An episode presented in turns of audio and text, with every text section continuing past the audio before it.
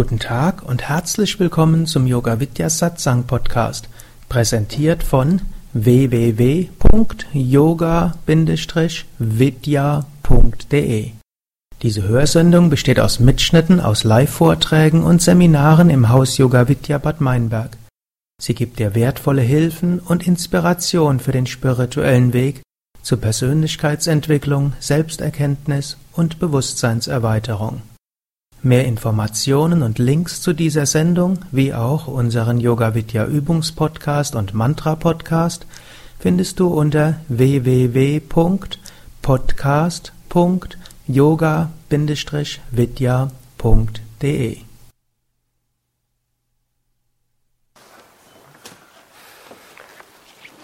Gut, also Thema soll etwas sein. Hm? Gut, persönliche Krisen als Möglichkeiten spirituellen Wachstums. Wie erkenne ich das positive Potenzial einer persönlichen Krise und verwandle es in spirituelles Wachstum? Auf welche Weise unterstützt mich dabei die Beziehung zu einem Guru, einem spirituellen Meister? Wo finde ich in den Yoga-Schriften Hilfen? Das sind so einige der Aspekte. Und es gibt ja viele Weisen, wie wir Krisen sehen können. Weiß jemand, was Krisis auf Griechisch heißt?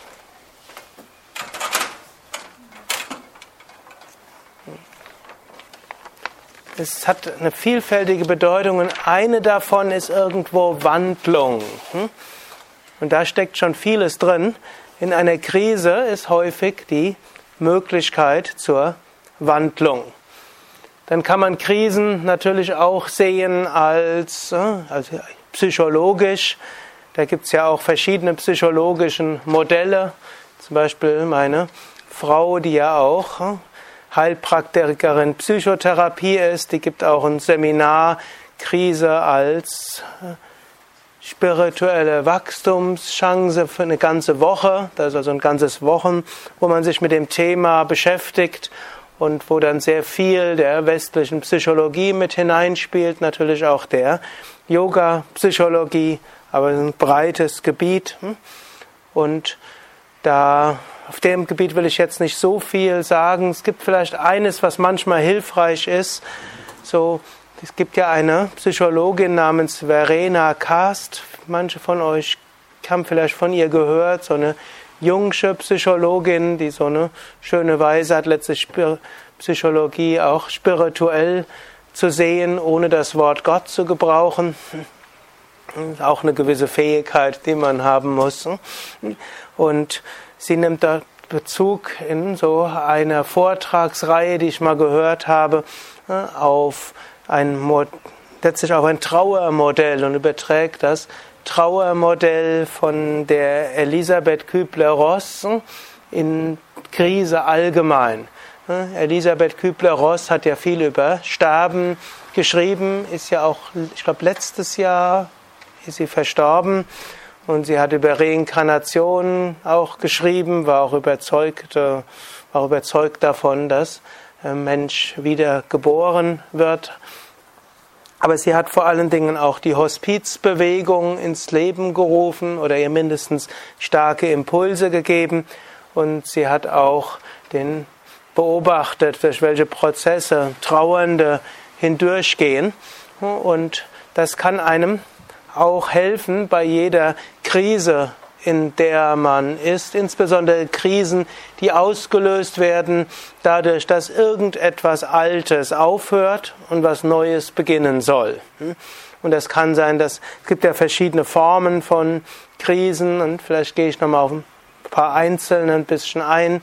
Es gibt Krisen, die aus Partnerproblemen kommen. Hm, die kann so weit gehen, dass es einfach nur eine Beziehungskrise ist. Kann aber auch sein, dass Partner einen verlassen hat, sei es für jemand anders, sei es in höhere Welten eingegangen ist. Solche Krisen können entstehen. Es kann sein, dass Arbeitsplatzkrise ist.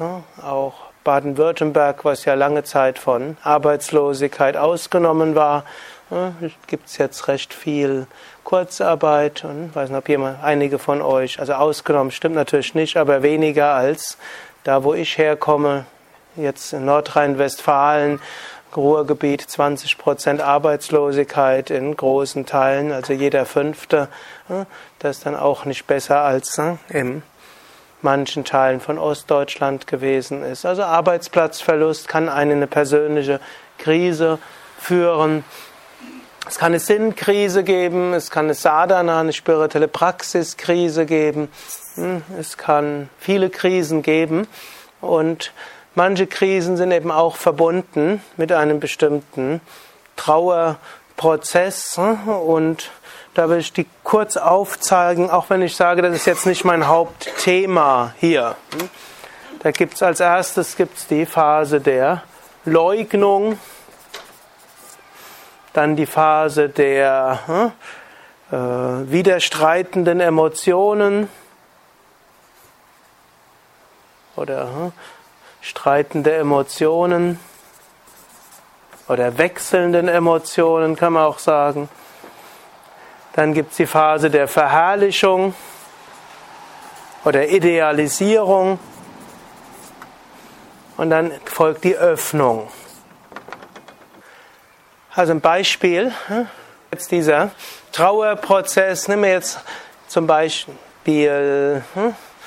jetzt nicht ein Mensch, also dass jemand gestorben ist, obgleich daran die Kübler-Ross dort genommen hat, aber angenommen, jemand hat die Kündigung bekommen, kommt erst die Leugnung und sagt, ja, die nehmen die Kündigung noch zurück, das ist sicher ein Irrtum und da ist, ich werde nochmal mit meinem Chef sprechen oder ich gehe in die Personalabteilung. Hm? Das ist dann die Leugnung. Das nächstens die Phase der hohen Emotionalität, hm? wo Wut ist, Ärger ist, Verlassenheitsgefühl ist hm? und abgrundtiefe Trauer und gleichzeitig vielleicht auch Freude und Befreiung jetzt bin ich diesen Job endlich los und im nächsten Moment abgrundtiefe Trauer wiederum, nächsten Wut darauf, jetzt habe ich mich so viele Jahre dafür eingesetzt und das ist jetzt der Dank dafür. Und also diese starke Emotionalitätsphase gilt als für viele Menschen wichtiger Aspekt des Trauerprozesses. Dann als nächstes kommt dann irgendwann die Verherrlichung oder Idealisierung ah, wie toll war doch, was für eine tolle Arbeit hatte ich eigentlich. Und man denkt immer besser daran. Und dann im Zuge dessen kommt irgendwann dann auch die Öffnung für etwas Neues.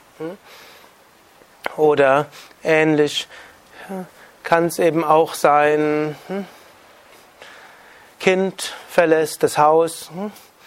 Hm, bisher war man hm, Mutter hm, und hatte, gut, man ist auch weiter Mutter, hm, aber bisher war man, hat man die ganze Zeit sich um hm, Kind gekümmert, jetzt zieht er sie um, um zu studieren oder um mit Freund, Freundin zusammenzuziehen oder Weltreise zu gehen. Dann kommt erst die Leugnung, wird schon sehen, was er mehr hatte, kommt wieder zurück und Nächste hm, Phase ist dann streitende Emotionen. Endlich kann ich machen, was ich will. Endlich brauche ich nicht mehr dafür zu sein. Bis zu hm, hm, vielleicht Trauer. Wo, warum ist er jetzt schon gegangen? Bis zu Ärger. Hätte er nicht in, gibt, hat Karlsruhe eine Uni? Hätte nicht in Karlsruhe zur Uni gehen können oder die hätten doch beide in die Nachbarschaft ziehen können. Was mussten die jetzt nach Hamburg ziehen? von Ärger und Undankbarkeit. Ich habe mich 18 Jahre lang aufgeopfert und jetzt sind schon zwölf Tage vergangen und noch kein Anruf gewesen, noch nicht mal eine E-Mail hm? und selbst in meinem Facebook-Profil kein Anstupsen oder sonst irgendetwas. Bis wiederum, ach, jetzt habe ich endlich Zeit für mich. Und dann irgendwann Verherrlichung oder Idealisierung, wie schön noch die Familie damals war. Und dann kommen neue Ideen. Es ist jetzt eine idealtypische hm, Betrachtungs... Also, also eigentlich ist es ein Modell. Und irgendwann gab es so eine empirische Studie, die versucht hat zu zeigen, stimmt dieses Modell als Phase? Und jetzt ratet mal, was die Studie ergeben hat. Nein. Hm?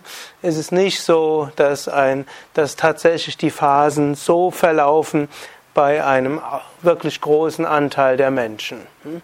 Stelle ich euch das erste Modell vor und nachher sage ich, hm? hat sich empirisch nicht bestätigt. Dennoch ist es ein hilfreiches Modell.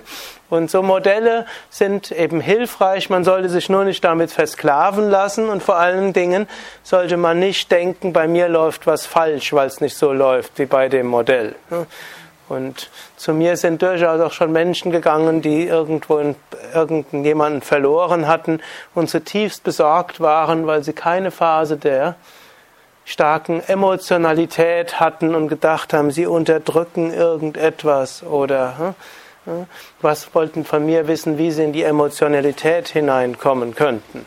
Und sie haben sich sehr befreit gefühlt, als ich ihnen es gibt natürlich auch Leugnung und es gibt Leute, die sind traurig, aber einfach dadurch, dass der Druck weggenommen wurde, dass sie durch diese widerstreitenden Emotionen hindurchgehen mussten, hm, waren sie in Frieden mit sich und den anderen. Aber warum erzähle ich euch das Modell? Hm? Ich erzähle es euch deshalb, einfach um zu sagen, es gibt verschiedene psychologische Dinge, die einem helfen können. Man kann auch in der Ratgeberliteratur mal lesen und das, da kann man manchmal auch Anregungen bekommen, aber nehmt nicht das Modell die Wirklichkeit ist. Ich erzähle es auch noch aus einem zweiten Grund. Es gibt ja ein berühmtes Werk von Patanjali, nennt sich Yoga Sutra. Und dort sagt Patanjali, dass äh, der Sinn des, es gibt dort im zweiten Kapitel einige interessante Verse zum Sinn des Lebens hin. Zum einen ist natürlich für Patanjali der Sinn des Lebens ein spiritueller. Es geht darum, Yogas Chitta Vritti Nirodha Tadadrashtu Svarupe Vastanam. Das heißt, es geht darum, seinen Geist zur Ruhe zu bringen und dann erfährt man sein wahres Wesen. Gut, es gibt dann noch die Jnana-Yogis und die sagen, brauchst gar nicht den Geist zur Ruhe zu bringen. Erkenne das, was jenseits des Geistes ist. Und dann gibt es noch die Bhaktis und sagen, hm, brauchst weder deinen Geist zur Ruhe zu bringen, noch zu erkennen, was jenseits des Geistes ist. Gib dich ganz Gott hin und dann erfährst du das Höchste. Letztlich läuft es irgendwo doch aufs Gleiche heraus. Es geht darum, die wahre Natur zu finden, die Patanjali dort als Svarupa bezeichnet, was ein anderer Svarupa-Begriff ist als in der Bhagavad Gita. Hier ist Svarupa als die höchste Natur, der Atman, das höchste Selbst. Darum geht es, dorthin zu kommen. Aber Patanjali gibt im zweiten Kapitel auch noch andere Aussagen, wofür wir überhaupt in dieser Welt sind. Das ist erstmal die Frage, wenn wir die höchste Natur sind, wenn wir das höchste Selbst sind, warum sind wir überhaupt in die Grenzen gekommen? Irgendwo ist das ja auch paradox. Die große Behauptung des Yoga und eigentlich aller großen spirituellen Traditionen ist, wir sind göttlichen Ursprungs.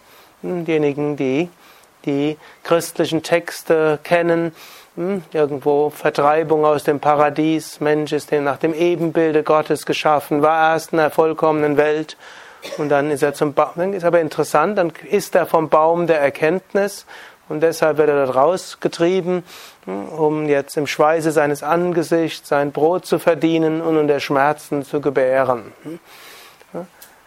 Und das ist jetzt nicht nur wörtlich zu verstehen und betrifft deshalb nicht nur Frauen, mindestens das Gebären, sondern es betrifft auch Männer, dass letztlich ist, wir sind aus dem Paradies herausgekommen, um etwas zu erkennen, jetzt, um in die Dualität zu gehen, um das zu erkennen, was auch in einem Relativen ist. Es geht dann darum, letztlich seinen Lebensunterhalt zu verdienen. Auch daran liegt ein gewisser Sinn und immer wieder Neues zu gebären, hm, Neues hervorzubringen. Und das ist durchaus etwas Ähnliches, wie es Patanjali ausdrückt. Er sagt, der Sinn, weshalb Purusha, also die unsterbliche Seele, in diese beschränkte Welt hineingeht und sich mit einem beschränkten Körper und Geist identifiziert ist, dass er die Kräfte erkennt, die in ihm selbst und in der, also im Purusha, in der Seele, wie auch in Prakriti, in der Natur sind. Damit sagt, gibt Patanjali so eine gewisse, hm, ja, Aussage dort vor. Ein Sinn des Lebens ist, die Kräfte zu erfahren, die man hat und letztlich sie auch zur Entfaltung zu bringen. Das gehört irgendwo dazu. Und dann sagt er auch noch, hm, das Universum, das aus einem Zusammenspiel der Gunas und der Eigen, und den Eigen, des Sinne und dem eigenen Geist hm, entsteht, ist da zur Erfahrung und zur Befreiung des Menschen. Und so haben wir letztlich vier verschiedene Sinne im Leben, die Patanjali dort postuliert. Das erste ist letztlich, äh, eigentlich, vielleicht kann man es auch auf, bitte? Sie hat mich gefragt, ob der gut schreibt. Der schreibt sogar sehr gut. Ja. Der Blaue hat nicht ganz so gut geschrieben. Oder eigentlich können Sie auf drei reduzieren. Ja, Patanjali ist noch differenziert, man kann noch mehr sehen. Also als erstes geht es um die sogenannte Befreiung. Wie auch immer man das äh, definieren will, Befreiung, Einheit, Erfahrung der Unendlichkeit, äh, letztlich Erfahrung unseres wahren Wesens als transzendentes, unendliches Wesen. Darum geht es zum einen. Zum zweiten geht es darum, Kräfte zu entfalten.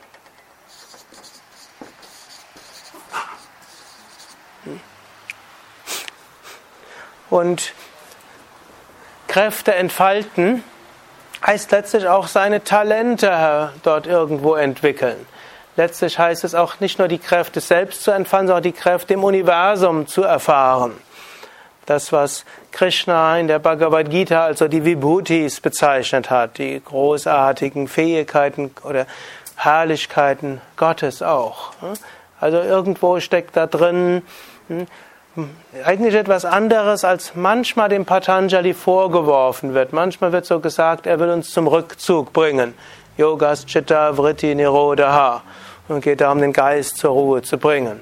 Wie kommen wir damit hin? Durch Viveka, Unterscheidung zwischen dem Selbst und dem Nicht-Selbst und die Unwissenheit zu verlieren. Aber ich habe dort manchmal so kleine Streitgespräche mit anderen, die unseren Ashram besuchen und dann manchmal dem Patanjali Weltfre Weltfremdheit vorwerfen. Aber die kennen alle nur das erste Kapitel. Das zweite Kapitel, gerade der erste Teil und auch das dritte Kapitel, da wird sehr praktisch auch. Also auch, es geht auch darum, hm, unsere Fähigkeiten zu entfalten und zu entwickeln. Und da sollte man als spiritueller Aspirant nicht denken, ah, ich würde ja gerne zur höchsten Verwirklichung kommen, aber leider habe ich nicht die Zeit dazu. Wenn ich doch nur mich zurückziehen könnte und keinen Job hätte und hm, vielleicht keine Kinder und hm, keinen Partner und kein Haus, um das ich mich kümmern müsste. Und was fällt euch noch ein? Hm? Wenn ich mich nur zurückziehen würde, dann würde ich mich schnell zum Höchsten begeben. So ist es nur nicht glücklicherweise für doch viele von euch, die vielleicht nicht an Rückzug denken und das vielleicht nur so eine vorüberziehende Rückzugsfantasie ist. Letztlich es geht darum, dass wir unsere Kräfte auch entfalten und dass wir sie auch leben, so wie Krishna auch in der Bhagavad Gita sagt,